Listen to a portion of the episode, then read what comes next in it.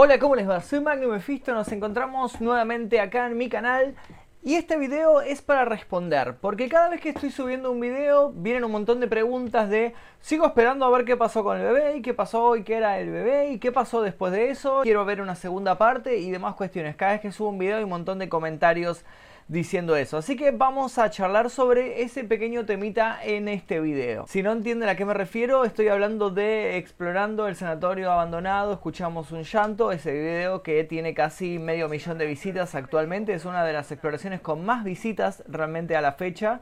Eh, estoy muy contento que les haya gustado. Personalmente es una de mis favoritas. Creo que es una de las que está mejor filmada. Si no es la que está mejor filmada realmente. Antes que me olvide, no sé si se enteraron, pero durante este año estuvimos haciendo un par de charlas sobre exploraciones urbanas, contando detrás de escena, mostrando material que ustedes no vieron en YouTube, mostrando fotos, recomendando lugares para explorar, dando consejos, eh, prestándoles nuestros equipos para que ustedes filmen. Esas charlas se llaman todos sobre exploraciones urbanas y vamos a repetirla este 3 de diciembre en el evento Otacon Party en el centro Galicia, esto es en Capital Federal. Les voy a dejar el link del evento acá abajo. La entrada del evento es bastante barata, así que les diría que aprovechen y esto se va a hacer, si no me equivoco, en el segundo, no sé si segundo o tercer piso del evento que tiene un anfiteatro. No es en el cuarto, no es donde está el escenario principal. Si ustedes van y van al cuarto piso, no vamos a estar ahí, sino que vamos a estar, creo que si no me equivoco, en el tercer piso. Acérquense el sábado 3 de diciembre a Otacon Party porque vamos a estar dando la última charla del año de todo sobre exploraciones urbanas. Les dejo el link acá abajo. Volviendo al tema de la exploración en el sanatorio de Merlo. Este video fue filmado aproximadamente a mediados de agosto.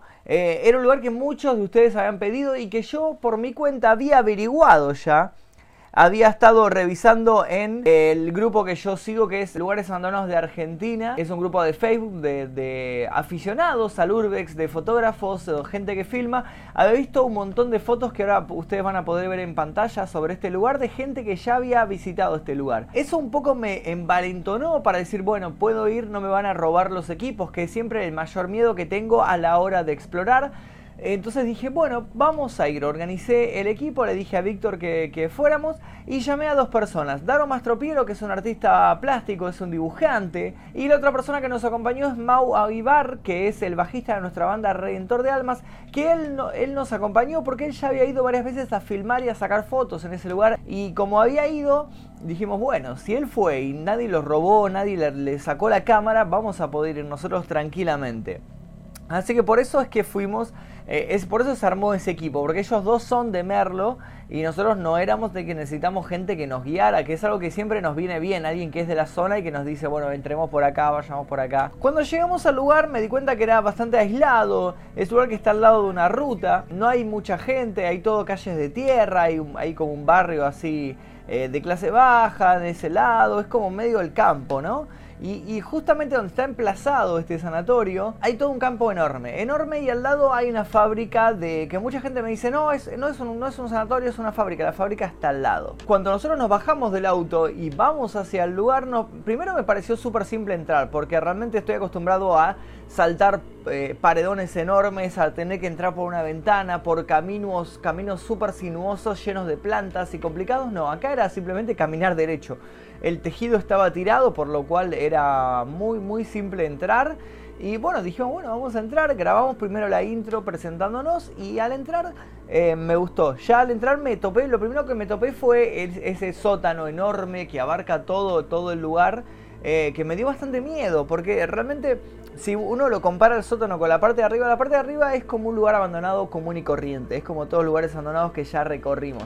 Pero si uno ve el sótano, se puede ver apenas entramos esto, estaba incendiado, estaba prendido fuego. Varias teorías me presentaron. Uno que era una fábrica de pilas esto y que se quemó, hubo un incendio y por eso quedó abandonado que me parece que no es así, pero bueno. Y otro es que allí realizaban trabajos de mm, práctica los bomberos de la zona como simulacros de incendio y que un día haciendo un simulacro un bombero murió y por eso dejaron de utilizar el lugar y por eso está incendiado. Daron Mastropiero nos contó otra teoría sobre que se hacían experimentos en el lugar eh, y que un día se salió de control y se prendió fuego. Cada uno tiene como una teoría diferente sobre el por qué se incendió ese lugar, por qué está prendido fuego ese sótano. Me pareció muy frío, más que nada el sótano era raro, porque había cuartos que eran, se sentía la temperatura ambiente normal y había cuartos que eran muy muy fríos No sé si porque era el sótano, no sé si porque había azulejos tal vez en las paredes, pero se sentía un frío extraño. Más que nada en la parte del subsuelo, ¿no? Nosotros estuvimos aproximadamente una hora. Generalmente a veces estamos más, a veces estamos hora y media, dos horas, pero ese día estuvimos una hora porque lo recorrimos rápido. Realmente nos parecía un lugar bastante simple para recorrer. No, no era laberíntico como otros lugares donde hemos estado, sino que era muy simple. Subsuelo, primer piso, segundo piso, fin. No había más que eso.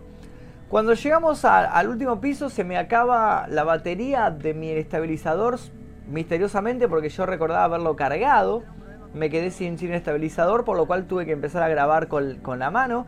Por eso esa última parte, bueno, precisamente la parte del, llanto del bebé está filmado eh, movido porque mi estabilizador se había terminado la batería, se le había acabado de manera extraña. Nosotros habíamos estado afuera, hemos dado toda una vuelta, hemos recorrido la entrada. En un momento escuchamos como que había unos movimientos medio extraños y decidimos meternos nuevamente dentro.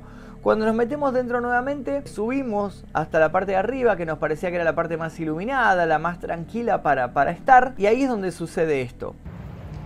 ¿Ya? ¿No? ¿Qué? ¿Qué, gendarmería? No, ¿Las motos? Hola. Ya fue, ya fue, boludo, ya fue. Vamos. No sé, hay gente acá, vamos, ¿no? Vamos.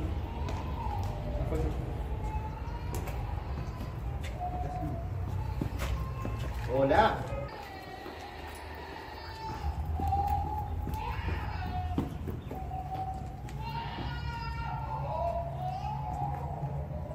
Hola. ¿Tenés la interna? No veo nada.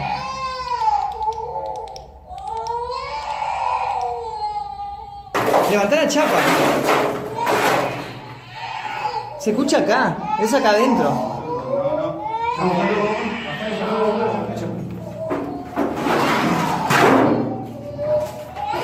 Hay, hay un nene acá, boludo.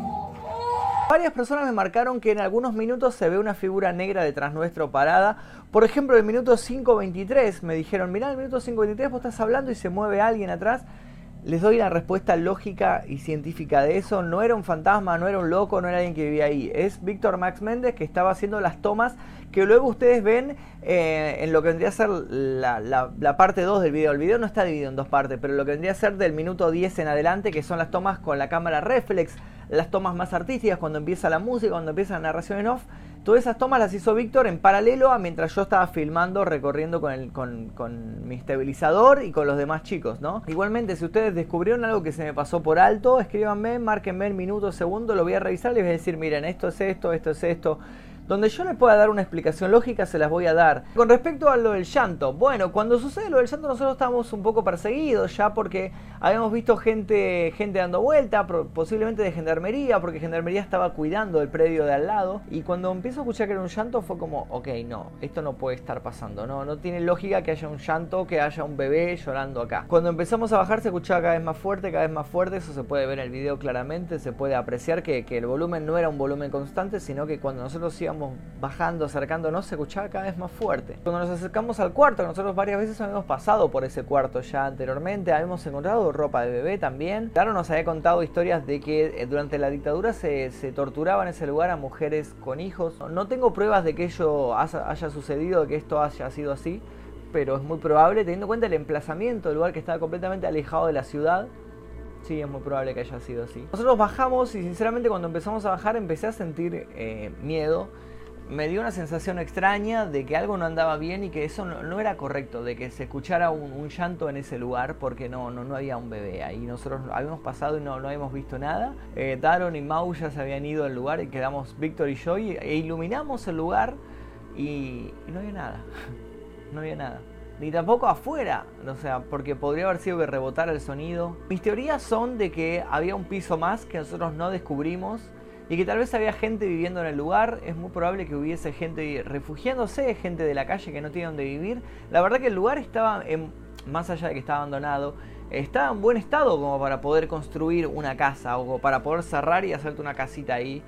Podía ser que, hubiera un, un, segundo subsuelo que nosotros no vimos y que había familias viviendo ahí. Tal vez estaría bueno volver para ver eh, qué es lo que sucedió, porque yo sé que ustedes siguen intrigados y siguen diciéndome, quiero ver la segunda parte, quiero ver qué pasó, realmente no hubo segunda parte, o sea, el video donde se corta es donde terminó. Donde yo dejé de grabar, nos subimos al auto y nos fuimos. No hay más que eso. No se aclaró ese misterio, no tenemos una respuesta lógica para darles, para decirles era tal cosa. No les puedo ofrecer más que lo que, lo que ustedes vieron.